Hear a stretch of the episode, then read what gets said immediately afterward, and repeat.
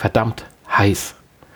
Wir haben 37 Grad und das einzig Positive daran ist, dass wir uns mit dieser Temperatur so langsam dem optimalen Sichtfeld einer VR-Brille nähern.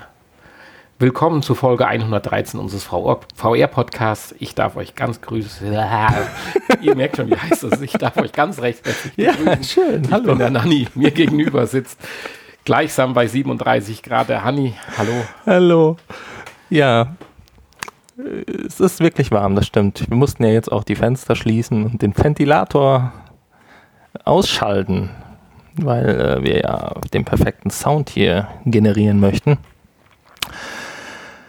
Ja, aber wir schaffen das irgendwie, würde ich sagen. Wir schaffen die Stunde. Ja, also nochmal herzlich willkommen und wir starten direkt mit den Infos durch. Ich habe bewusst darauf Wert gelegt, dass wir trotz der Hitze positive und erfrischende Nachrichten haben. Anfangen werden wir mit Nvidia. Nvidia hat von sich lauten hören, dass sie doch von oder Informationen in der Pipeline hat, dass bombastische VR-Spiele kommen werden und damit die Zukunft von VR zumindest aus Nvidias Sicht äh, gerettet ist. Äh, ja, das äh, äh, ja. Glaubst nicht so richtig dran, oder? Ja, also für, ich meine, die können ja viel erzählen, ne? Ähm, ja, ich, meine, ich glaube an vieles. In dem Zusammenhang haben sie ja jetzt auch bestätigt, dass die neuen Grafikkarten dann mit dem Virtual Link ausgestattet werden. Das ist ja dann auch ein ganz klares Bekenner äh, oder eine bekennende Aussage zu äh, VR. Also von daher. Ja, ich meine, dass sie an, dass sie selbst an VR glauben, das ist ja nun nichts äh, Neues, sag ich mal. Ne? Die Grafikkarten, die sie rausbringen, da wird, wird ja, ständig geworben mit VR-fähig. Äh, ja, so. aber lass uns doch ein bisschen vom bombastischen VR-Spiel träumen. Ich war dann so ein bisschen irritiert dann, als dann die großen Klassiker aus Nvidias, Nvidias Sicht genannt wurden mit Job Simulator. Ja. Es ist eins der meistverkaufsten, aber ich weiß nicht warum. Aber und erst ja, aber das ist ja keine Grafikkarte. Noch nicht bombastisch. Nein, ist es nicht. Nicht mal annähernd.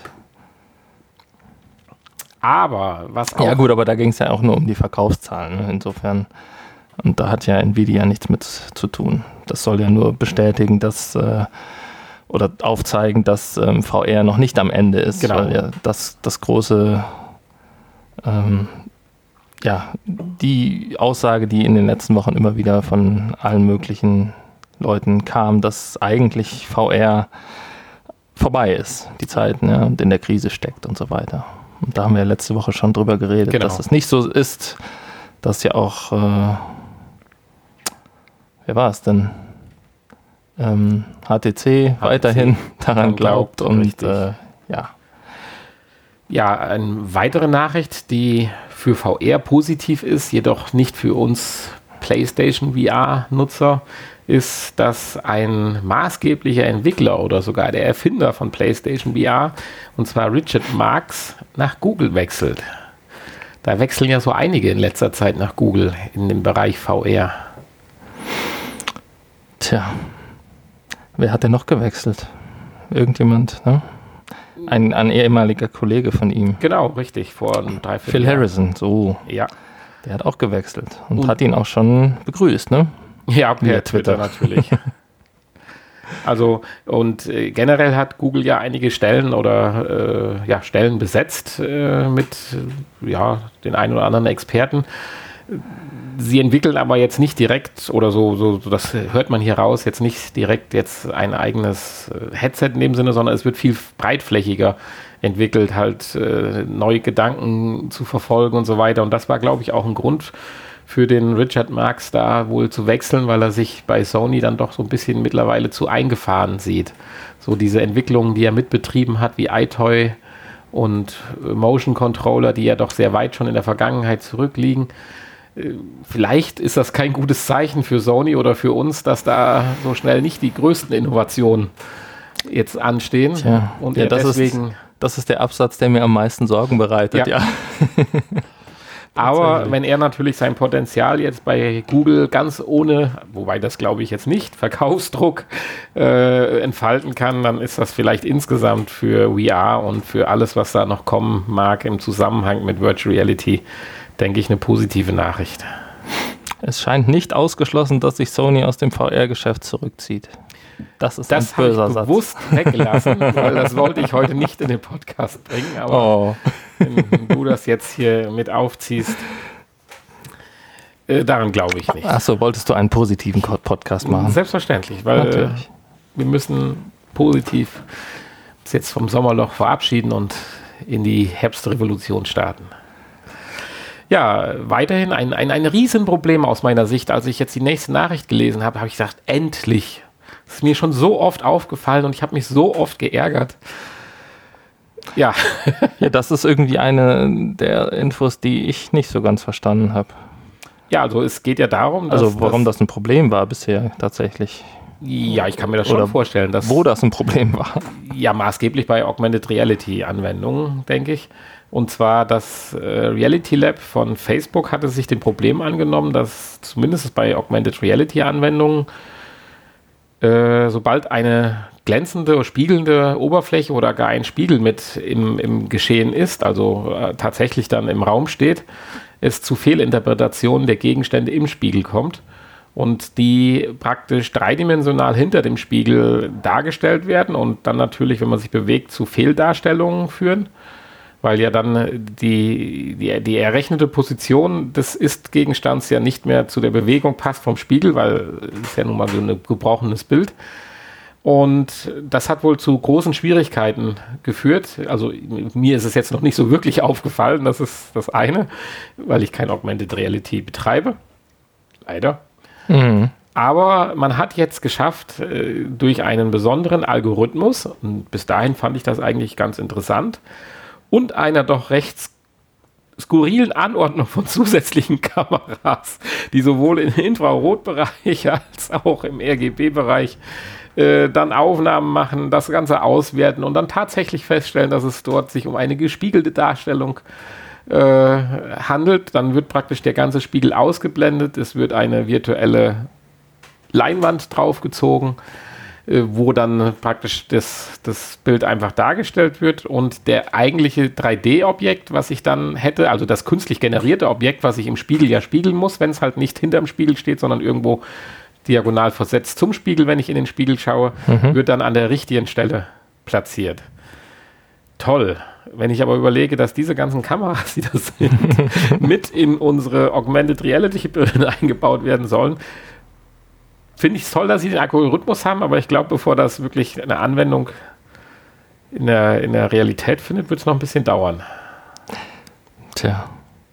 Es würde wahrscheinlich eine sehr große Brille werden, wenn man dieses ganze Konstrukt ja. da draufsetzen müsste. Gut, das sind natürlich äh, irgendwo Pro äh, Prototyp ist das auch nicht, das sind Arbeitsgeräte. Ja, ja. Äh, das lässt sich natürlich alles dann um ein Vielfaches verkleinern. Aber ich denke schon, wenn wir irgendwann mal Augmented Reality äh, selbstverständlich benutzen wollen, dann muss natürlich dieses Problem gelöst sein. Das kann ja nicht jedes Mal, wenn du eine spiegelnde Oberfläche hast, was vielleicht der ausgeschaltete Fernseher im Wohnzimmer ist und so weiter, zu Fehlinterpretationen kommen.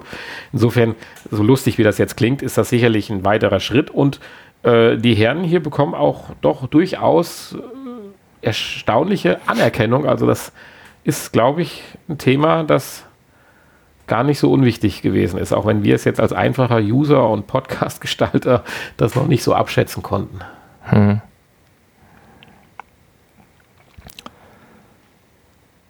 Ja. Augmented Reality haben wir gerade drüber gesprochen.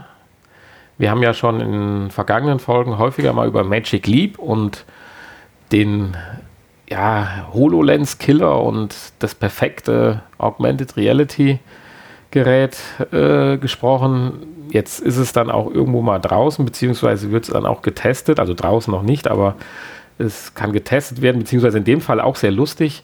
In einem, auf einer eigenen Webseite hat jemand gefunden, dass äh, zu den sichtbaren Texten, ich, ich, kann das nicht richtig erklären, aber noch Arbeitsanweisungen wohl versteckt waren. Äh, und ja, wahrscheinlich hier im Quellcode der eigentlichen Webseite von Magic Leap. Ja, und da standen dann tatsächlich knallharte und äh, genaue Fakten zur Qualität oder beziehungsweise zur technischen Ausstattung der Magic Leap. Die bisher da, verschwiegen wurden. Ja, aus irgendeinem Grund. Man festgestellt, man kann es natürlich beschönigen und sagen, wenn man es flächenmäßig sagt, hat die Magic Leap, ich hau jetzt mal einen raus, ein mehr als doppelt so großes Sichtfeld, in dem die 3D-Objekte, also in dem die Augmented Reality eingeblendet werden kann, als die HoloLens. Hm. Das hat es nun mal so an sich, wenn die Fläche größer wird, außenrum ist halt nun mal viel mehr Quadratmeter. Wenn man das Ganze in, in Grad ausdrückt, wie groß das Sichtfeld ist, äh, und die HoloLens ja bekanntlich ja Maßen 30 Grad hat, hat die Magic Leap 40 Grad. Das sind also 5 Grad nach links und rechts mehr. Das macht es jetzt nicht so prickelnd. Es hat sich auch mal einer die Mühe gegeben, die Sichtfelder, das ist der Oliver Kraylos, hat mal, das ist ein Blogger, hat mal die Sichtfelder übereinander gelegt, der HoloLens, der Magic Leap, der erwarteten Sicht, des erwarteten Sichtfelds und dann der Oculus Rift und der HTC Vive und da sieht man dann doch schon, ja, wie eingeschränkt man doch noch mit den Augmented Reality Brillen ist, selbst mit der Magic mhm. Leap. Deswegen vermeidet Magic Leap auch so ein bisschen die Aussage oder beziehungsweise der Hersteller von Magic Leap die Aussage so ein bisschen von Gradzahlen zu sprechen, sondern sie sagen lieber, das sind 3,50 Meter Abstand, drei erwachsene Personen perfekt in die Augmented Reality eingebunden werden können. Auch sehr schön in einem Meter eine liegende, ausgestreckte Katze. Also, das ja, sehr schön. Aber es ist dann wohl doch nur ein kleiner Schritt weiter in die Tja. perfekte Augmented Reality Welt. Aber wenn man das jetzt so direkt im Vergleich sieht, ist das schon erschreckend. Ne? Ja. Also da käme ich nicht auf die Idee, jetzt mir so eine Brille zu kaufen, weil das kann doch eigentlich gar nicht Spaß machen. Ja, es, geht ja so weit, dass du, wenn du größere Objekte hast, die du ja virtuell in deinen echten Raum eingeblendet kriegst, die den Rand deines Sichtfeldes treffen. Also es ist ja nicht dein Sichtfeld, was du siehst vom wirklichen Raum, sondern der Rand des Sichtfeldes, naja, wo virtuellen Elemente eingeblendet Eben, genau. Die werden zack weg abgeschnitten. Das heißt, wenn du dir auf deinem virtuellen Arbeitsplatz drei Monitore, wo links YouTube läuft, in der Mitte tust du auf deiner virtuellen Tastatur gerade einen Brief schreiben und rechts laufen die Börsennachrichten, dann ist das YouTube-Video links halb abgeschnitten und rechts die Börsen. Äh, siehst du auch nur bis letzte Woche Donnerstag den Kurs. Ja. Äh, mm. es gibt natürlich Systeme, ich habe jetzt die Namen gerade nicht parat, ich weiß nicht, ob ich das so schnell, doch die Meta 2 und die Leap Motion äh, Open Source AR Brille, die haben deutlich größere Sichtfelder nur die benutzen auch ein anderes Projektionssystem, was die Brille nicht wie eine Brille, sondern eher wie ein Helm aussehen lässt. Und das kann es für die mittlere Zukunft auch nicht sein. Also da ist schon die HoloLens der richtige Ansatz, nur es muss natürlich funktionieren. Also oder auch brauchbar sein. Hm. Ja. Aber ich denke Also da schon, würde, würde ich jetzt noch nicht rein investieren. Nein, definitiv. Auch nicht für 100 Euro würde ich so ein Ding ich, kaufen. Ich mache eine Prophezeiung, wenn wir tatsächlich es mit unserem Podcast noch ein paar Monate oder auch Jahre durchhalten, werden wir ihn irgendwann nicht mehr 2.0 dann nennen können, sondern müssen uns was überlegen, dass er dann nicht mehr VR, sondern AR Podcast heißt, weil das ist die Zukunft. So, so, das prophezeist du. Wir kommen ja gleich nochmal zu dem Thema im Bereich der Kuriositäten zurück zwischen den Unterschieden AR und VR. Und AR kann man ja auf zwei verschiedene Art und Weisen realisieren, wie die HoloLens, dass ich wirklich das wirkliche Leben sehe und es wird auf meine Linse eingeblendet. Oder ich habe ein gutes VR-Headset, wo praktisch über eine Kamera nochmal die Realität generiert wird. Aber da würde ich sagen, sprechen wir gleich nochmal drüber. Bei der nächsten Info musste ich kurz dran denken, dass wir letztes Jahr bei der Gamescom an dem Stand gestanden haben. Ja, und gesessen sogar. Gesessen, genau. Ja, das war so anstrengend. Gut, Richtig. dass wir da dieses Jahr nicht hin müssen. Ich bin ein bisschen traurig. Oh, ja, noch können wir. Es gibt noch Karten. Ich wüsste dieses Jahr, ich würde dieses Jahr nicht fahren. Ich würde wissen, dass ich an Anfang schon das Bier trinken muss, weil es nachher keins mehr gibt. Oder die Schlangen so lang sind. Was man alles gelernt hat, was man jetzt richtig machen könnte. Nur zur EAs äh, Party am ersten Abend kommen wir dann doch noch nicht. Ja, auf jeden Fall. Letztes Jahr auf der Gamescom war es ja die Pico Neo. Mhm. Die Schwester der Pico, wie hieß die davor? Goblin. Goblin, genau. Die kam ja im Herbst 2017. Dieses Europa. Jahr oder was heißt dieses Jahr? Also jetzt angekündigt wurde die Pico G2. Hm. Sie funktioniert ja im Prinzip wie eine Oculus Go. Ja. Baut aber auf dem. Äh, Nur besser. Ja, da bin ich jetzt gleich mal gespannt. Natürlich, äh, das lässt sich nicht von der Hand weisen. Sie ist besser, aber nicht so dramatisch. Hast du sie, da, sie dabei? Nein, äh, aber nicht so dramatisch, finde ich, wie es hier beschrieben ist. Äh, äh die die äh, G2, die Pico G2 setzt auf den Steam Store, richtig? Hatte ich das denn gelesen? Ja, das weiß ich nicht. Macht das Sinn? Ich glaube eher nicht. Nein. Kann ich mir eher eigentlich nicht vorstellen. Äh, äh, das gibt's doch nicht. Ist doch eigentlich aber auch egal. Ja, nein, und es ist schon wichtig, wo du das äh, Content, also den die, die Software und die Apps für herbeziehen kannst. Wenn die jetzt was eigenes machen würden, äh, dann ist das vielleicht in China ganz gut, aber für uns halt nicht. Ja, sie kooperieren auf jeden Fall mit dem Vive, äh, Vive, Vive Store, Viveport Store. Genau, so, genau. Der mobile Viveport Store. Richtig. So. Und das, äh, weil das völlig eigene Ding wie ein paar andere, äh, ich sag mal, autarke VR bessere Cardports, die man ja schon mal hier und da kaufen konnte am Anfang, wo es dann 20 Programme für gibt und das war's, das, das hilft ja nicht. Und äh, wenn äh, 99 Prozent der Sachen nur chinesische Anwendungen sind, die mehr oder weniger schlecht ins Englische dann übersetzt sind, da hilft es ja auch nicht. Also insofern ist das schon, finde ich, für die Brille ein wichtiger Punkt. Optisch sieht sie eigentlich ein bisschen aus wie eine Oculus Go, ist mit 270 Gramm ganz geringfügig leichter. Und du sagst ja schon, sie ist technisch besser.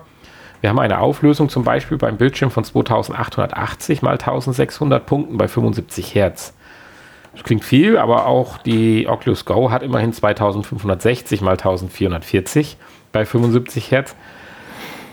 Ja, das ist jetzt paar, nicht so viel mehr. Ne? Ein paar das Pixel mehr und jetzt kommt es ja gerade. Es hat ein Sichtfeld von 100 Grad. Weißt du noch, was die Oculus hatte? Hatte sie auch 100 Grad oder? Ich glaube ja. Ja, oder 100. Nee, 100. Ich meine 100. Weil, oder? 90? Ja, lass es jetzt mal 90 oder 95 sein oder sowas. Dann würden nämlich die Pixel schon aufgefressen werden.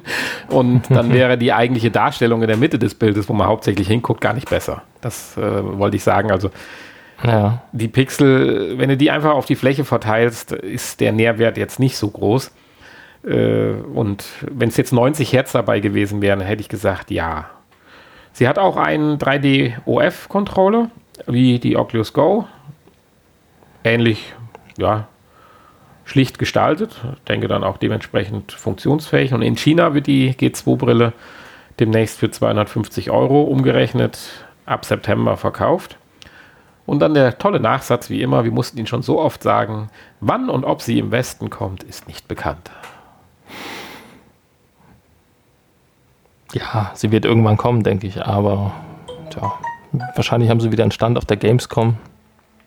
Und ähm, dann wird sie wahrscheinlich irgendwann auch zu uns kommen. Aber vielleicht erst nächstes Jahr.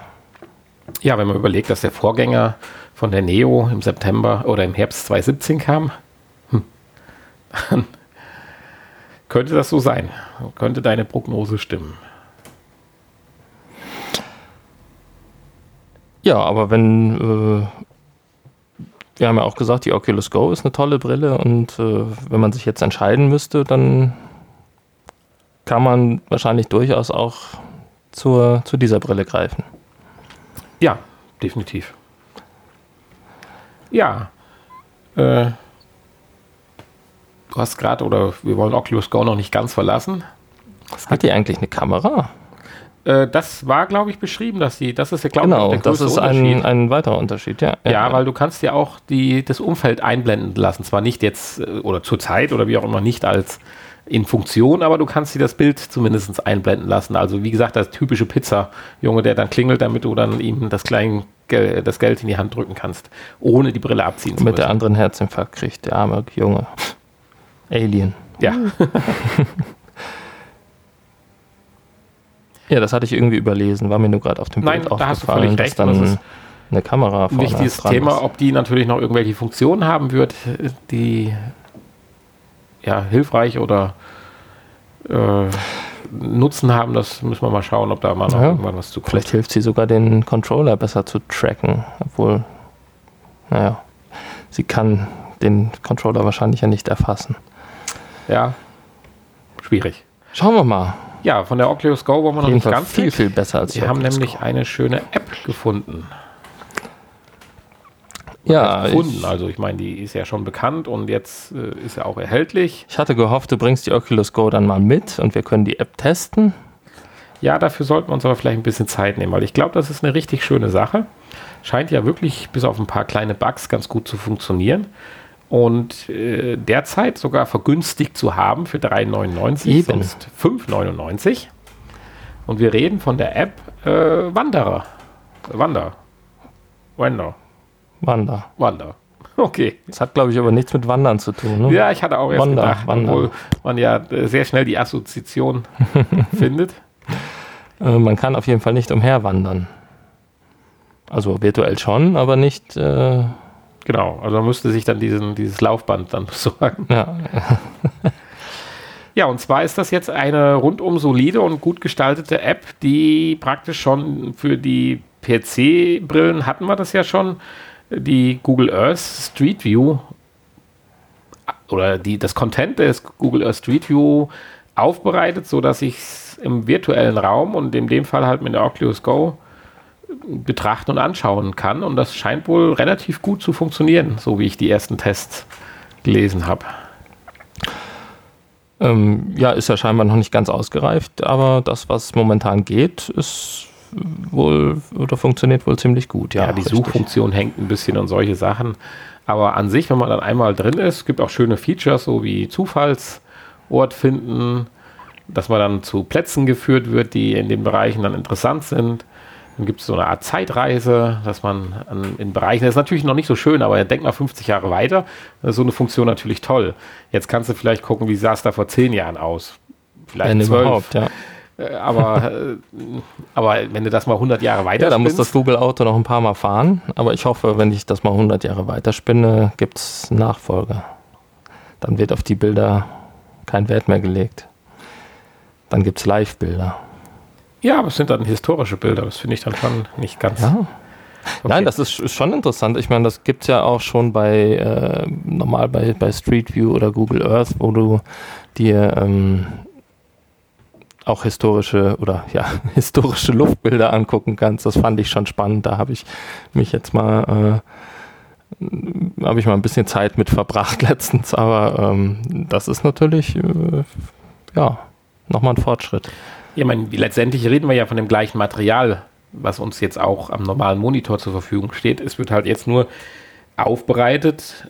Ja, was heißt aufbereitet? Es hat eine andere Menüführung bekommen und lässt sich halt jetzt mit der Oculus Go oder mit dem One-Touch-Controller halt vernünftig steuern. Und ja, die Oculus Go ist von der Qualität gut genug, wenn jetzt die Google Earth Bilder dementsprechend tatsächlich auch dargestellt werden und ich werde es definitiv ausprobieren, werde ich doch mal heute Abend einen Streifzug durch San Francisco machen. Vielleicht finde ich die Bar wieder, wo ich mal war. Ja, ich glaube nicht. Ist alles ausradiert. ja, bei uns können wir ja leider nicht so viel rumwandern hier, ne? Mit Google Street View. Ist ja. Die Leute haben ja alle Angst hä? vor dem bösen ähm, Nachbarn, der ausspioniert und keine Ahnung, Einbrecher und so weiter. Datenschutz ist das Stichwort. Was ich sehr schade finde. Ja, man kann da geteilter Meinung sein, aber in Konsequenz. Ja, alle anderen, alle anderen Länder stellen sich nicht so quer. Ne? Also ist echt, wenn du auf Street View klickst und dann das große deutsche Loch siehst in der europäischen Karte, wo kein Street View ist, das ist schon erschreckend. Also, was heißt erschreckend? Traurig. Das scheint ein deutsches Problem zu sein. Aber faszinierend ist dann auch, wie schnell sie es eigentlich geschafft haben, alle anderen Länder abzufahren, weil es ist ja teilweise wirklich flächendeckend. Und das sind ja, Ja. schon Daten und Aufwendungen. Ja gut, ich meine, da sind sie jetzt tatsächlich auch schon 10 Jahre, 15 Jahre dran. Ja, ja. Und wenn demnächst dann die Autos auch noch von alleine Ja. Gut, mittlerweile könnten sie wahrscheinlich dann Drohnen oder sowas losschicken. Ja, aber gut, die müssten ja auf Kopfhöhe fliegen, sonst geht der Eindruck verloren. Das, das wird ein bisschen gefährlich. Das kann man gewiss umrechnen. Ach so. Ein bisschen verzehren, das geht schon. Naja, Also das kriegst du mit einfachen Fotobearbeitungsprogrammen hin, habe ich jetzt noch gemacht. Also kannst du auch, wenn du von unten ein Foto machst, so raus, das so aussehen lassen, als wäre es von oben gemacht und so. Also das kriegt man schon hin. Hani macht mir gerade Angst. Ja, Gehst, gehst du podcastmäßig fremd? Hast du Photoshop-Podcast dir angehört? Angehört? Nein, ich betreibe einen. Wusstest du das nicht? Nein, das wusste ich nicht. ja, äh, bei unserer nächsten Info. Hannis Photoshop-Welt. Ja, das ist nicht schlecht. Bei unserer nächsten Vor allen Dingen auch wieder so ein Podcast, wo man eigentlich eher einen Videocast erwartet, ähnlich wie auch beim VR-Podcast eigentlich. eigentlich alles audiomäßig aufzubereiten. Jetzt mit Ihrem Mauszeiger zwei Zentimeter nach links oben auf das Icon. Ja, äh, bei unserer nächsten und zugleich letzten Info Ja, äh, steht zwar in der Überschrift Oculus Go, aber über die möchte ich gar nicht reden, dass die Oculus Go in verschiedenen Angeboten gibt, da kann jeder selber bei gucken. Aber ich finde eine Gamescom-Tauschaktion ganz nett und hier und da- GameStop. Äh, Gamescom, ja. Nein, auf der Gamescom geht das auch. Pilgert alle mit eurer PS4 dahin. Nein, natürlich die GameStop-Tauschaktion. Und zwar, ich bin ernsthaft am überlegen, ob ich das auch mache, weil ich habe zu Hause eine PlayStation 4 Pro und eine normale und ärgere mich immer drüber, dass ich äh, mich entscheiden muss, wenn ich denn da mal die paar Minuten, die ich noch spiele im, in der Woche, äh, dann äh, doch nicht mal gerade vom Wohnzimmer aus spielen kann, weil ich die Pro äh, in meinem anderen Zimmer stehen habe, wo ich auch das nicht funktionierende Tracking-System habe. Und äh, man will aber dann doch die, die Vorteile von der Pro, auch wenn man sie bei manchen Spielen gar nicht sieht, trotzdem nicht missen. Also, jetzt machen wir es nicht so spannend. Für 99 Euro könnt ihr mit eurer alten PlayStation 4 und drei Spielen in den GameStop-Laden eures Vertrauens gehen und sagen: So, jetzt hier, ich will eine Pro. Toll. Ja. Ist doch was, oder? Ja. Also, ich bin immer nicht so überzeugt von den GameStop-Angeboten, muss ich ehrlich Ja, aber was sagen. stört dich hier dran? Ich habe immer so das Gefühl, dass man da verarscht wird. Und ich glaube, man wird auch verarscht. Man kriegt mit Sicherheit für eine PS4, äh, wenn man die so verkauft, mehr Geld. Meinst du nicht? Also, du meinst, für eine PS4 kriegst du Was kostet denn eine Pro mittlerweile im Laden neu? Ja, das ist eine gute Frage. Also du kannst ja mal gerade googeln, währenddessen unterhalte ich uns Zuhörer. jetzt, normalerweise wird jetzt so eine Musik untermalt. Vielleicht stimmt es auch gar nicht und ich tue GameStop Unrecht, aber jetzt die noch ein äh, bisschen Mühe. Du zumindest bei den Spielen ist es ja oft so, dass es eigentlich sich ja, nicht das lohnt. ist richtig. Aber wir machen jetzt Hanni ein bisschen Mühe, weil er wird dann jetzt so eine Art Musikuntermalung machen, was Mhm. man bei Gamescom, äh, Ga- Gamescom, ich ja, heute habe ich es aber auch mit Gamescom, äh, bei äh, Game Shows so kommt, diese, diese Wartemusik, die untermalst du jetzt hier und dann fällt das gar nicht auf, dass du hier gerade rumgoogelst. Also ich würde jetzt, lass mich mal schätzen, ich würde sagen, die Pro in einem wirklich guten Angebot, äh, aber ohne Bundle, wir reden nicht vom Bundle, das wäre jetzt nicht fair, äh, würde ich sagen 349 Euro mit einem Controller. Also das hätte ich jetzt nicht erwartet, dass die bei Amazon tatsächlich noch bei 399 Euro liegt. Mit einem Controller oder zwei? Mit einem Controller. Ja, dann siehst du, wenn du ein richtig gutes Angebot findest, bist du bei 349. So, dann schau doch mal bitte. Im Fortnite-Bundle aber auch äh, für 3,99. Also ja, dann rechne die 50 Euro aus und bist du bei 349. Also ich glaube, das Spiel kostet keine 50 Euro. dann ist es ja wieder teurer. Es gibt aber auch das äh, FIFA 18 Bundle für äh, 389. Ja, aber dann, dann schau doch bitte gerade Aber mal, gebraucht. wenn wir jetzt hier schon äh, eine Pause einlegen von unserem Podcast, dann jetzt bitte schön zur Beendigung unserer Frage, was gibt es denn für die gebrauchte PS4 bei ui, der Küste? Ja, du musst noch weiter Die die, Leute Wartemusik wird lauter. ja, äh, ich kann vielleicht ganz kurz noch sagen, es gibt äh, die Oculus Go 64 Gigabyte, wird be bewertet mit 244 Euro äh, als günstigste Alternative bei Alternate oder zack, zack, zack, zack, zack oder wie das ausgesprochen wird. Dann wird natürlich auch nochmal äh, der Summer Sale im PlayStation Store angekündigt oder beworben äh, in, in dem Sinne. Äh, die Acer Windows Mix Reality Brille gibt es bei Amazon zurzeit für 2,94. Also ist auch sicherlich sehr, sehr günstig. Äh, sehr schön, das Nintendo Classic Mini für 59 Euro, dass es überhaupt wieder gibt und doch jetzt für unter 60 Euro. Ist auch nicht ganz verkehrt, auch wenn wir ein bisschen abschweifen von der VR-Welt. Ja, also sie stehen so um die 200 Euro drin. Ob die natürlich gekauft werden, weiß man nicht. 170 findet man auch hier, ja. Ja, okay. Das würde ja jetzt heißen, dass das doch ein gutes Angebot ist. Ja, du musst noch drei Spiele abgeben, aber. Auch noch? Ja, das hatte ich ja gesagt. Ach so, ja, habe ich nicht zugehört. Aber die Frage ist, das wäre jetzt für mich entscheidend. Gibt es wieder so eine Special Gamescom Spieleliste dabei? Ja, die gibt es ja immer, ne? Darf ich alle Spiele? Ja, nein, ich habe schon mal eine PlayStation 3 umgetauscht und eine PlayStation 4 gekauft. Soll ich das mhm. auch noch gerade nachgucken? Ja, das kannst du vielleicht noch mal gucken, weil dann haben wir das Angebot fix. In der Zeit könnt ihr euch weiterlesen. Es gibt auch sehr schön ein HTC Vive B-Ware Angebot, noch mit einem Jahr Garantie bei Alternate Outlet für 4,99. Das ist durchaus natürlich auch nicht ganz schlecht, wenn man überlegt, dass man die Pro jetzt als Neuware ohne Controller für 8,79 als Angebot kaufen kann. Ist das eigentlich als immer noch hervorragendes Einstiegsgerät für 4,99 eine, eine tolle Sache die wir äh, an der Stelle haben. So. Bevor wir jetzt die News endgültig verlassen und Hanni uns mitteilt, ob es eine spezielle Spieleliste ist. So, zu guter Letzt hat Hanni auch noch seine Batterien von seinem Mikrofon gewechselt. Aber wir haben tatsächlich es gefunden. Es gibt eine, diesmal nicht eine Liste mit Spielen, die man abgeben darf, sondern eine, du hast es gesagt. Ausschlussliste.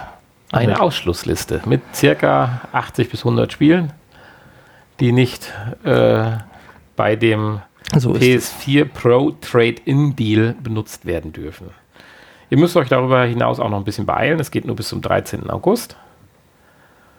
Und ja, Mehr ja. gibt es dazu eigentlich nicht zu sagen, weil sonst heißt es wieder, wir machen Werbung hier für GameStop. Und, das und den Controller muss man auch abgeben, ne? Einen. Einen für die ja. PlayStation, alte PlayStation 4. Ja, ja, aber man kann Klar. schon sagen, so ganz schlecht ist es nicht, das Angebot tatsächlich. Ja, sag's mal so rum, du hast eine gewisse Arbeit, die alte zu verkaufen und Scherereien, das hast du jetzt alles nicht. Und man kann einfach sagen, drei Spiele, die man nicht mehr spielt, plus 100 Euro und dann hat man halt die Pro. Also ja, ist ja manchmal auch der einfachere Weg. Und man kriegt einen schönen neuen Controller. Ja. Mit der schönen neuen Lichtleiste. Hui. Ich habe ja auch noch eine PS4 da rumstehen. Ne? Die steht ja einfach nur rum und sieht schick aus. Oder auch nicht, man weiß es nicht. Ja, dann kannst du jetzt 100 Euro investieren und die dann an jemanden. Aber wird natürlich die Sammlung zerstören, der, der äh, Hast du alle? Ex-Konsolen. Und Slim 2. und nee, habe ich nicht. Ich habe nur eine PS4 und eine alte PS3 und eine äh, alte PS2. so, das waren jetzt aber wirklich alle unsere Infos. Bevor es hier noch heißer wird, gehen wir zu den heißen Angeboten. Nein. Das waren ja jetzt schon die Angebote. Ja, das waren die Angebote. Also das, das waren jetzt schon die ersten Angebote. Wir wollen nur noch mal kurz darauf hinweisen, dass ja noch äh, wenige Tage bis zum 9.8. die Sommerangebote gelten mit doch auch einer großen Liste an PlayStation VR-Titeln im PlayStation Store. Und diese Woche ein neues ähm, Angebot, tot, total digital heißt es, ähm, gekommen ist. Da sind auch wieder ähm, insgesamt äh, viele Titel auf jeden Fall. Insgesamt viele Titel. Insgesamt 29 VR-Spiele dabei. Mhm. Und ja, teilweise bis zu 65 Prozent günstiger in dem Total Digital Angebot. Und äh, bis zu 60 Prozent noch im Sommerangebot. Und äh, ja, einfach mal bei gucken. Da kann man immer mal so seine Sammlung noch komplettieren. So wie wir das ja auch machen. Und äh, vielleicht das ein oder andere alte Spiel noch entdecken. So, auf die Titel wollen wir jetzt nicht eingehen. Das sind einfach viel zu viele. Wir wollen lieber auf ein paar kuriose Dinge eingehen noch. Ja, wir haben ja immer so ein paar Meldungen noch, die ein bisschen irritierend sind oder auch mal Schmunz zum Schmunzeln anregen. In dem Fall geht es jetzt hier darum, dass es einen, oder es gibt den VR oder VR-Pionier. Haben wir auch schon oft in, der, in einer vergangenen Folge gehabt. Also den ja. Namen ähm, der Jaron Lanier. Lanier. Und zwar, er lässt mal wieder was von Stapel und sagt, dass Augmented Virtual Reality unethisch ist. Und da meinte er genau das, oder er, er bezieht sich darauf, was ich eben schon mal kurz in den News angedeutet hatte, dass es ja theoretisch die Augmented Reality in zwei verschiedenen Möglichkeiten gibt. Einmal, du hast eine HoloLens zum Beispiel, wo du durch eine offene Brille schaust und es werden die zusätzlichen virtuellen Elemente eingeblendet auf das Display der, der Brille oder auf das Spiel, auf das Glas. Und die andere Möglichkeit ist, du hast halt ein komplett abgeschottetes System, wie eine PlayStation VR, mit dementsprechenden Kameras, die den Raum trecken können. Und du kriegst dann auf dem Display äh, des äh, Headsets die virtuellen Elemente zu der ganz normalen, zu dem ganz normalen Videobild deiner Umgebung halt eingeblendet. Zweiteres ist sicherlich der momentan zurzeit erfolgreichere und einfachere Weg. Es fängt ja schon an, wenn du mit einem ganz normalen Smartphone ein paar Augmented Reality äh, Apps ausprobierst aber genau diese zweite Variante, sagt er, wäre unethisch, wenn man komplett von der Außenwelt getrennt wäre und trotzdem ja sich mit der Außenwelt beschäftigt. Ja, aber warum? Hat er jetzt nicht gesagt, ne? Nee, also schon also interessant. Ich gehe davon aus, dass er wahrscheinlich Angst hat, dass äh, die Leute ihn beobachten und er das nicht mitkriegt durch die Kamera. Ja, er denkt, oh, die spielen eine VR-Anwendung, ähm, kann ich mir mal in der Nase bohren. Also du meinst genau umgekehrt, dass die Leute, die nicht äh, das Headset aufhaben, denken, sie werden unbeobachtet, wenn neben einer einem Bus sitzt, der ein Headset aufhat. Ja, zum Beispiel. genau, natürlich. Und werden dann, werden dann beobachtet. Und das ja. ist natürlich dann sehr unethisch, das macht man nicht. Ne? Also du Leute meinst beobachten. Also auch so, wie das dass man mit anderen Leuten nicht spricht, wenn man eine Sonnenbrille auf hat. In vereinfachter Form. Nein, so, dass man sich nicht auf den Baum setzt und äh, die Nachbarin durch ein Fernglas beobachtet. Äh, ja. Aber es ist doch, ja, ja, ja gut, unethisch eine Sonnenbrille aufzuhaben, wenn ich mit einem im Gespräch bin, ist es vielleicht nicht. Ich weiß nicht, das direkte. Unhöflich. Unhöflich, unethisch und unhöflich. Wie weit geht die Ethik da? Das ist natürlich auch eine schwierige Frage, aber das, also ja, das die Ethik, die Ethik beschreibt ja doch so das menschliche Miteinander, ne? Und nicht, äh, also ich hatte ja, viel also weiter gedacht. Ich hatte eigentlich tatsächlich gedacht, es geht darum, dass man sich war jetzt auch nur eine Vermutung. aber im künstlichen Raum, in, in einer künstlichen Darstellung beschäftigt. Und das wäre äh, dann unethisch, dass man äh, praktisch diesen absurden Gedanken nachgeht, das, was wirklich vor einem ist, sich wirklich vor einem künstlich auf dem Display projizieren zu lassen. Da hatte ich so mit gerechnet und da hatte ich gedacht, das ist doch nichts anderes wie eine Sehhilfe oder wie ein Hörgerät, äh, nur noch fünf Schritte weiter. Aber dein Ansatzpunkt, den du jetzt hattest, dass praktisch Leute dieses Gerät aufsetzen könnten und andere Leute, die nicht wissen, was es ist, den Vorteil dann daraus nutzen. Hm. Oder aber auch die, die wissen, was es ist, aber halt davon ausgehen, dass es einfach nur eine VR-Anwendung ist. Ja, aber auch, man macht ja da nichts, was jetzt wirklich, wirklich problematisch ist, weil derjenige, der die Brille aufhat, kann sie in einer halben Sekunde abziehen. Ja, aber wenn der so vertieft ist und man, man sieht, oh, der spielt da irgendwas und äh, fühlt sich dann unbeobachtet. Ja, jetzt hast du mich aber gerade auf den Gedanken gebracht. und, der äh, spielt dann gerade, wie man den, die, die, hübsche Nachbarin gegenüber virtuell auszieht in der Augmented Reality Welt, wo sie wirklich da ist. Aha, jetzt haben wir doch jetzt mal den unethischen so. Fakt getroffen, weil das ist ja theoretisch im Gegensatz zu der HoloLens-Technik nicht möglich. Gut, du könntest vielleicht auch einen künstlichen Körper drüberlegen. Aber ich denke, weiß ich nicht. Ganz neue Anwendung hier. Es gibt doch hier diesen Nacktscanner für Handys, der ja nur ein Fake ist. Jetzt können wir es endlich mal richtig betreiben. ja, die App lassen wir uns jetzt patentieren. Ja. Der Nacktscanner für äh, Augmented Reality Headsets. ja, also so ganz abschließend können wir es, glaube ich, nicht klären, was daran das unethisch ist. Ich meine, wir können ja hier mal zu einer Diskussion aufrufen. Bezweifelt zwar, dass wir da äh, eine Antwort drauf kriegen, aber vielleicht, wer sich da jetzt gerade angesprochen fühlt und eine Ethikdiskussion mitmachen möchte, gerne an uns schreiben. Ich meine, hier wird ja im Prinzip ein Grund genannt, aber ich verstehe es nicht. Ne? Er befürchtet, dass VR-Systeme in den Händen der falschen Entscheider wie Testkäfige sind, in die Menschen als Laborratten eingesperrt werden. Da geht es ja dann theoretisch um Anwendungen und gucken, wie die Menschen reagieren, aber das ist doch bei das VR. Das hat aber ja nichts mit äh, damit zu tun, ob da jetzt eine Kamera dran ist und Objekte naja. eingeblendet werden. Lassen wir das mal so stehen. Ja, wir haben noch mal was von Elon Musk. Das reicht aus, dass es in die Kuriositäten rutscht, obwohl es gar nicht so kurios ist, sondern ich glaube eher eine rein wirtschaftliche Entscheidung. Mm, ja, ich weiß auch nicht, warum du das hier in Kurios mit reingenommen hast, ja. weil es eigentlich ja nicht zum Thema VR passt, wahrscheinlich. Hier geht es ja, ja, wieder um künstliche, um künstliche Intelligenz. Intelligenz genau. Und äh, dass ein Elon Musk dann doch alles dran setzt, seinen eigenen Todeschip selber zu bauen. das fand ich jetzt ein bisschen das Kuriose, wenn man so denkt.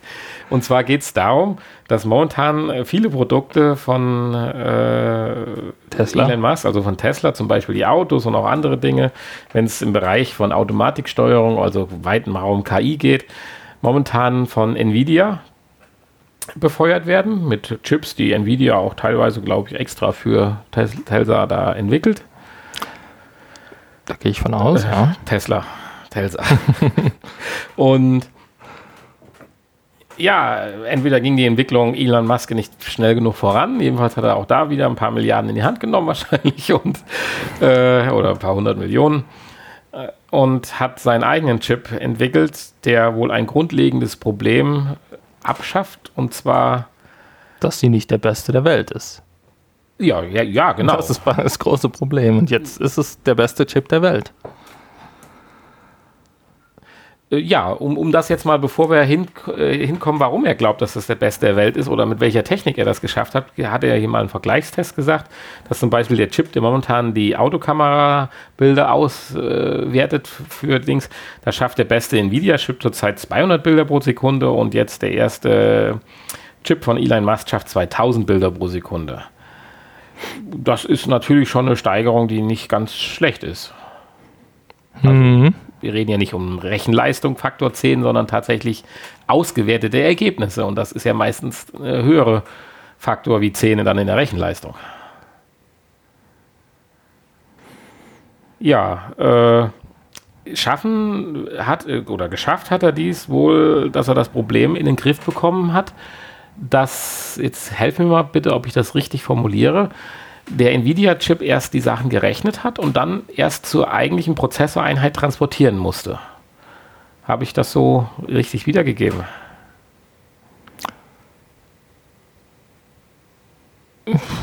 Ja.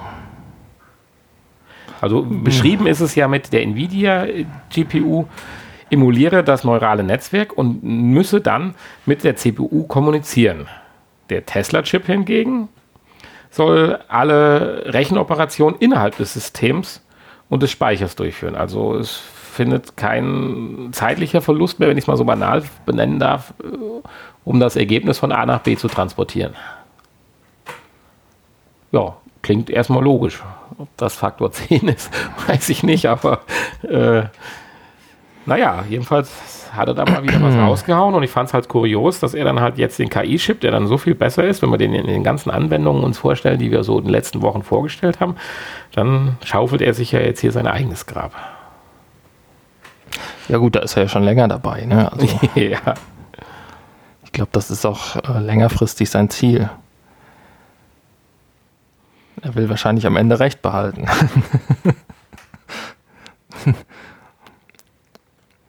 Und vielleicht ist das auch ein Grund, warum er jetzt einfach die Forschung so schnell vorantreibt. Ja, ja. Weil er einfach Recht behalten möchte. Weil er hat ja im Prinzip jetzt einen weiteren Schalter abgeschafft. Wo wir sonst immer gesagt haben, wenn die KI zu intelligent wird, ah, dann machen wir einfach mal einen Schalter aus und dann äh, die Verbindung ist dann gekappt. Weil er sagt ja so schön, und das ist ja ganz klassisch und bin mal gespannt, dass man so in 50 Jahren über solche Texte sagt. Er sagt halt, äh, dass es ein Schlüssel halt ist, das neurale Netz auf einer fundamentalen blanken Metallebene laufen zu lassen, sodass die Berechnungen in den Schaltkreisen selbst durchgeführt und nicht nur emuliert werden. Ja, wenn sich das Ding mal nicht selbstständig macht.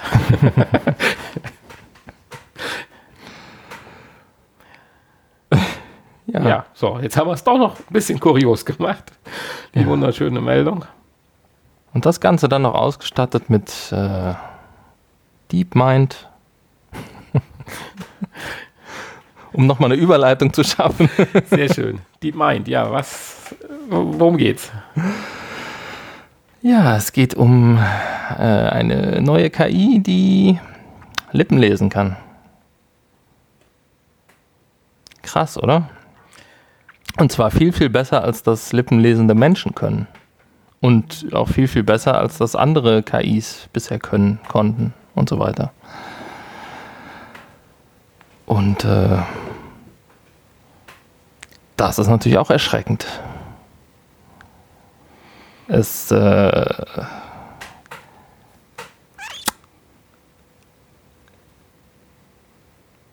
Ich versuche gerade aus deinen Lippen nämlich, zu lesen, ja, aber sie bewegen sich nicht. ich, ich, suchte, ich suchte gerade eine Information.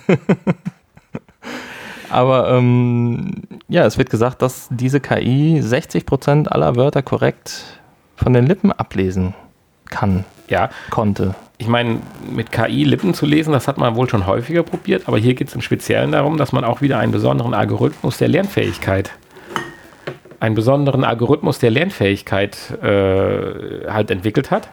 Und zwar mit äh, 140.000 Stunden YouTube-Videos wurde das Ding dann mal befeuert, um es einfach zu trainieren. Du sagtest gerade besser als menschliche äh, Lippenleser.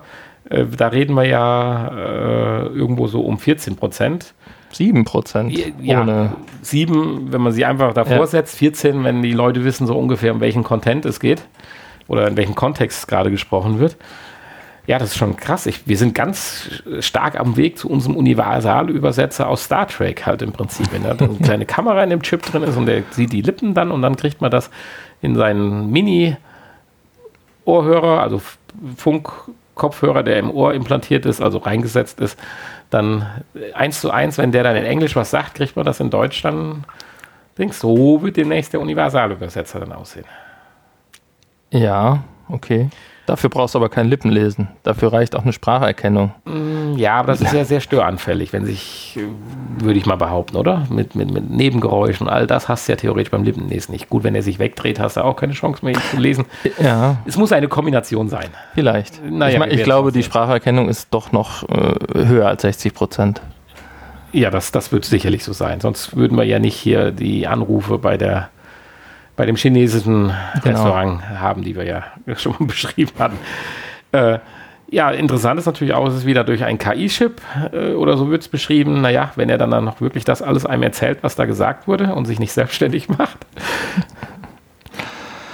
ja, muss man vorstellen, sowas wird beim Gespräch zwischen Herrn Trump und Putin eingesetzt und dann denkt sich der Chip, so, jetzt wollen wir mal die Welt verändern. Ich sage jetzt einfach mal was ganz anderes, was der Putin da gesagt hat.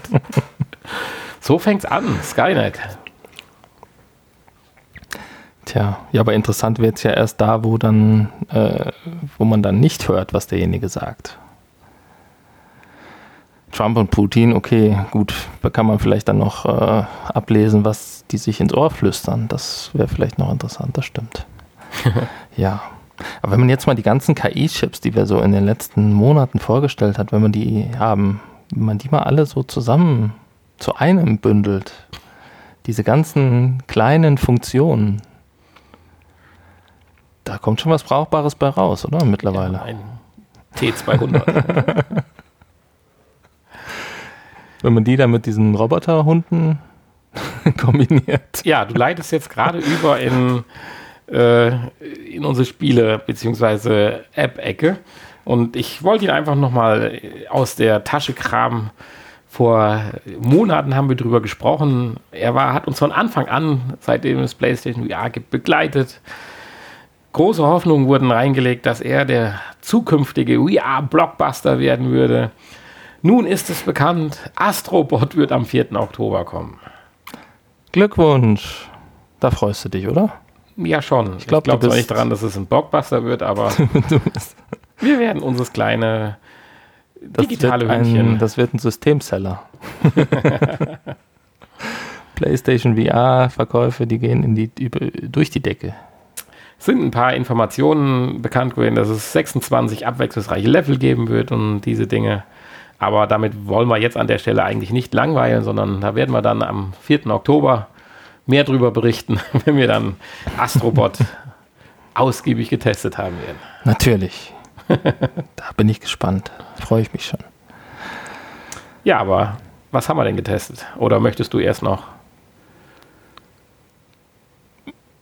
ja, noch weitere Neuerscheinungen. Ja, ich hatte nur noch hier in die Liste aufgenommen, wenn du schon hier künftige Spiele jetzt mit aufnimmst, dann dachte ich, können wir mal erwähnen, dass äh, das Spiel Vroom Kaboom am, am 14.08. erscheint, erscheinen soll. Und das äh, Interessante hierbei ist, dass es sich äh, scheinbar um einen kostenlosen Titel handelt. Und äh, ja, wollte ich nur mal erwähnen. Ist ja da nicht mehr so lange hin. Ja, auf kostenlose Titel hinzuweisen, denke ich, ist immer ganz gut. Ja, ich hoffe, es bleibt auch bei kostenlos. Es ist zumindest für andere Systeme kostenlos und was natürlich nicht heißt, dass es für PlayStation VR auch kostenlos ist, wird, bleibt. Vroom Kaboom äh, ist übrigens irgendwie so ein Autospiel mit Wumm. mit Abschießen und sowas. Brumm, kaboom. genau, genau. Ja. ja, ansonsten ist diese Woche erschienen Peaceful VR für 3,99 Euro. Eines der günstigen Spiele. Und das haben wir heute auch im Test. Für euch. Und zwar ist es ein Puzzlespiel. Ja, ein Knobelpuzzle ja, mit Knobel, ja. Ja, du musst schon man ein bisschen kann ein bisschen denken. Ist ja nicht reines Puzzle, sondern. Gut, man muss beim Puzzeln auch denken, wie rum man die Teile setzt. Ne? Ja, also im Prinzip ist es eigentlich ein einfaches Puzzlespiel. Ja, aber Tetris nennst du auch Puzzlespiel. Nein. ja auch schon vorausschauen denken. Tetris ist ja auch ein ganz anderes Spielprinzip. Das hat nichts mit diesem Spiel zu tun, ja, außer dass die Blöcke gleich aussehen. Nee, ist richtig. Gut, das ist richtig. Du kannst nicht auf verschiedenen Ebenen voran vorausdenken, um dann irgendwas äh, halt besser zu bewältigen, sondern du musst nur zusehen mit deinen Stücken, die du an sich hast, dass du sie richtig platzierst, damit der nächste noch passt. Da hast du sicherlich ein Stück weit recht. Also eher ein Puzzlespiel. Aber erklär mal, worum geht's? ja, es geht darum, Tetris, also jetzt sage ich auch selber Tetris. Ne?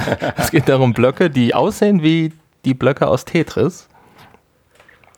Also immer äh, Blöcke aus vier kleineren Blöcken zusammengesetzt, wie man sie halt von Tetris kennt, die von, ja, von oben runter kommen, dreidimensional das Ganze, ähm, in ein vorgesehenes, in einem vorgesehenen Loch zu platzieren. Und das ist natürlich am Anfang relativ einfach, da es dann nur ein Teil gibt, was platziert werden muss.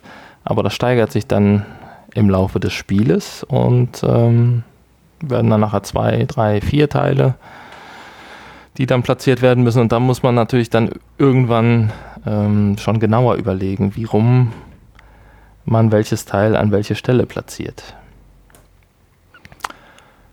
Ja, gespielt wird mit dem DualShock-Controller. Man kann dann mit dem rechten Analogstick die Teile drehen und mit den Schultertasten also in alle Richtungen mhm. im dreidimensionalen Raum. Und mit dem linken Stick kann man dann die Position, auf die das äh, Teil dann runterfällt, bestimmen. Und äh, ja, das ist im Prinzip schon das ganze Spielprinzip. Also nichts Kompliziertes. Aber äh, ich fand es trotzdem spaßig. Es ist auch kein besonders langes Spiel, muss man sagen. Habe ich aber auch für 3,99 Euro ehrlich gesagt nicht erwartet. Man kann da sicherlich auch ein, vielleicht zwei Stunden Spaß mit haben. Ähm, ja, es gibt halt nicht unendlich Level und äh, die Level sind natürlich immer gleich aufgebaut, so dass man irgendwann, hast du eben ja auch schon mal angemerkt, äh, die Sachen wahrscheinlich auswendig kann. Je besser man ist, desto mehr Punkte gibt es natürlich. Also ich weiß nicht, ob hier auch Zeit eine Rolle spielt. Auf jeden Fall ähm, kann man Fehler machen. Und für Fehler gibt es natürlich Punktabzüge. Und äh, man kann sich auch Hilfe holen, wenn man ein gewisses Puzzle äh, nach, ich glaube, fünf Versuchen noch nicht erfolgreich gelöst hat. Dann kann man den Hilfeknopf aktivieren und äh, kriegt dann schon mal ein Teil vorgeschlagen oder ein Teil äh, wird dann schon mal platziert. Ah, ja. Gibt aber auch wieder 250 Punkte Abzug. Und, ähm, und nur mit einer gewissen Punktzahl kommst du ins nächste Level. Ja, ins nächste, ins nächste Level noch nicht, aber in das abschließende, in die, auf die abschließende Insel, Ebene, Ebene ja. kommt man nur, wenn man, ich glaube, es sind 10.000 oder 11.000 Punkte gesammelt hat. Und das ist gar nicht so einfach. Ähm, da muss man dann schon ein paar Mal wahrscheinlich durchspielen. Beim ersten Mal wird man das kaum schaffen. Weil man muss natürlich schnell sein, weil die Teile fallen halt runter. Und warten ja nicht, bis du fertig überlegt hast, in welcher, in welcher Reihenfolge äh, die wie platziert werden. Ja, einfaches Spielprinzip, aber ich fand es trotzdem ganz, ganz nett und vor allen Dingen zu dem Preis kann man eigentlich nichts falsch machen. Es gibt ja noch eine gewisse Motivation. Immer wenn man dann so eine Runde von vier Durchgängen geschafft hat, baut sich in der Mitte des Spielfeldes ein Gebäude, eine Statue oder so auf. Ja, genau. Da ist man ganz gespannt, was dabei rauskommt und will mal weiterspielen. Ja, das stimmt, das stimmt. Wenn man das noch nicht kennt, dann ist das sicherlich eine Motivation. Äh, am Ende wird auch noch ein weiterer Extreme-Modus freigeschaltet. Den habe ich allerdings gar nicht ausprobiert. Ähm ja, ich kann mir vorstellen, dass es dann einfach nur schneller wird. Oder sowas. Vielleicht schneller oder vielleicht gibt es auch nochmal neue Level. Hätte ich vielleicht testen sollen. Okay. Ein neue Level glaube ich aber nicht für 3,99. Kann ich mir nicht vorstellen. das war das Spiel dieser Woche. Und ähm, wir haben auch noch was aus der Retro-Ecke gekramt. Das fand ich schön. Ein sehr altes Spiel. Ein Spiel, was damals, glaube ich, sogar schon zum Release erschienen ist. Wenn nicht, dann kurz danach. Und zwar das Spiel Waddle, Waddle Home. Das trifft ziemlich genau. Watschel nach Hause. Ja. Ja, es handelt von kleinen Pinguinen, die zum Mutterschiff geführt werden. Das sind, das, sind, das sind, scheinbar außerirdische Pinguine, die irgendwie äh, hier gelandet sind oder sonst wo, äh, genau. Und, oder vielleicht sind sie ja auf dem fremden Planeten, das kann natürlich sein. Und wollen wieder nach Hause, also ins, ins, äh, zum Transferschiff, was auf die Erde fliegt. Das kann natürlich sein. Äh, ja. Spielt aber auch jetzt letztendlich. Spielt eigentlich keine Rolle. Nee, Rolle. es ist auch ein Rätsel. Also, ja, hier ist es wirklich so ein Knobelspiel. Aber Ziel ist es halt, die Pinguine vom Gefängnis zum Schiff zu bringen. Es gibt halt diese, diese, tatsächlich diese Story, die erzählt wird äh, zwischen den Leveln, immer nach einer gewissen Anzahl. Da kommen dann wieder so ein paar Bildchen, die einem die Geschichte erzählen. Ähm, ja, aber am Ende muss man sich das Ganze selbst zusammenreimen. Aber wie gesagt, ist unwichtig. Und äh, ja, um die Pinguine dann zum Schiff zu geleiten, äh, muss man natürlich den Weg ihnen zeigen. Die Pinguine laufen unentwegt geradeaus und wenn sie an eine Wand kommen, dann laufen sie im Uhrzeigersinn also immer nach rechts. Biegen immer rechts ab, genau. Biegen immer rechts ab und äh, wenn keine Wand ist, dann fallen sie irgendwo runter. Wenn man Glück hat, ist dann unten drunter ein anderes Feld, was sie auffängt. Wenn man Pech hat, fallen sie in den Tod. Und ähm, ja, zudem gibt es dann Blöcke, die man beeinflussen kann, die man hoch und runter schieben kann, wo man dann selbst Wände praktisch erstellen also kann. Im Prinzip man kann um ein künstliches Hindernis. Ein künstliches Hindernis, um sie umzuleiten, genau. Und so kann man dann immer ja, durch die durch das Parcours. Aktivieren und Deaktivieren ja. der Hindernisse kann man die Pinguine dann entsprechend umleiten. Und da muss man währenddessen noch Eier sammeln. Und äh, ja, ideal ist es, wenn man alle Eier gesammelt hat und alle Pinguine zum Schiff geleitet hat. Später kommen dann noch Felder, die man gar nicht betreten sollte, hinzu und Gegner, die sich bewegen die sich dann gegen den Uhrzeigersinn ja, bewegen. Ja, in derselben Geschwindigkeit und mit denselben Eigenschaften, aber halt entgegengesetzt dem Uhrzeigersinn. Den sollte man dann auch aus dem Weg gehen. Ja. Es macht richtig Spaß in, in VR. Ist wieder so ein Spiel, das sagte ich ja, was äh, Virtual Reality nicht braucht, aber es bekommt einfach eine zusätzliche tolle Komponente. Man fände es nicht so knuffig, man fände es nicht so toll, es wäre nicht so spannend. Und man würde auch nicht so mitfiebern, fände ich jedenfalls, wenn es nur 2D am Bildschirm ist. Ja, also es haben ja sehr, sehr viele Spiele, die nicht ja. unbedingt VR bräuchten, aber ähm, sie halt doch besser machen. Definitiv. Auch hier wird mit dem DualShock gespielt. Das fandst du ja besonders schön. Der hatte, hat oben eine Antenne dran und so ein Pümpel und, und da kommt dann noch ein Laserstrahl raus. Und äh, damit kann man dann auf die entsprechenden Objekte zielen. Also der Controller ist, wird eingeblendet im Spiel und er wird auch getrackt. Und äh, ja, man benutzt ihn im Prinzip wie so ein Move-Controller. Mhm. Ich weiß gar nicht, ob man den Move-Controller auch nutzen könnte. Habe ich nicht ausprobiert, aber wird sich ja theoretisch anbieten, auch bei dem Spiel. Ja, doch, das ist richtig. Ja. Ja, zwei kleine, aber niedliche Spiele heute. Auch das Spiel ist, glaube ich, nicht mehr so teuer. Ich weiß gar nicht, was es kostet. Es war vor kurzem im Angebot, deswegen habe ich es überhaupt. Und äh, ich kann ja noch mal gerade die Google-Maschine anwerfen dann wissen wir auch hier Bescheid. 9,99 Euro kostet das tatsächlich, mhm. ja. Im Angebot war es aber, glaube ich, für 3,99 oder sowas. Äh, kommt aber sicherlich nochmal wieder. Okay. Ja, an der Stelle können wir vielleicht nochmal auf unsere verschiedenen kommunikativen Verbindungsmöglichkeiten hinweisen www.vrpodcast.de. Zum Beispiel. Ja. Da gibt es alles Mögliche zu entdecken. Das ist die Entdeckerseite. Und äh, natürlich könnt ihr uns auch per Post kontaktieren, falls ihr kein Internet, Internet habt. Genau. Da äh, gibt es auch die Adresse, leider aber nur auf der Seite, die werde ich jetzt nicht nennen. Äh, ganz so einfach wollen wir es euch nicht machen. Dann geht ihr in ein Internetcafé und schreibt euch die Adresse ab, um uns Schokolade zu schicken, zum Beispiel.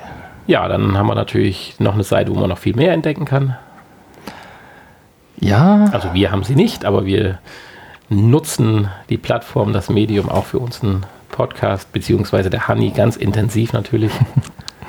www.psvrgamer.de Da könnt ihr uns auch antreffen. Und andere Leute. Ich wollte gerade sagen, jede Menge andere Leute, aber ein paar andere Leute könnt ihr dort antreffen. Noch ein paar. und äh, stetig mehr. Ihr könnt natürlich zu den paar Leuten gehören und dafür sorgen, dass demnächst dort viele Leute oder vielleicht sogar Unmengen an Leuten anzutreffen sind, die sich über die PlayStation VR unterhalten. Und äh, dort findet ihr natürlich auch immer aktuelle Angebote und aktuelle Tests, Testberichte, Videos von mir und so weiter. Ähm, ich habe auch wieder einige Videos gemacht letzte Woche, also äh, könnt ihr auch nochmal auf unserem YouTube-Kanal vorbeischauen. Ähm, aber alles das auch über vrpodcast.de zu ja, finden oder halt über psvrgamer.de. So weit, ja. so gut. wir sagen im Prinzip Danke dafür, dass ihr uns hört. Uns hört und ihr könnt halt auch Danke sagen, indem ihr auf den Danke sagen Button klickt auf unserer Seite und dann schaut man, was dann passiert so. genau. Ja, wir haben eine gute Stunde, Stunde fünf haben wir voll. Ja, wir müssen jetzt auch leider Schluss machen. Ja, ich muss noch ein bisschen arbeiten und deswegen müssen wir das Nachgespräch verschieben auf nachher. Viel nachher. Ach so. Nächste Woche. Ja, wenn du noch unbedingt eins machen möchtest, dann machen wir das nächste Woche. Ja. Genau, machen wir nächste Woche das Nachgespräch doppelt so lang. Genau. Also, an dieser Stelle sage ich Tschüss. Tschüss.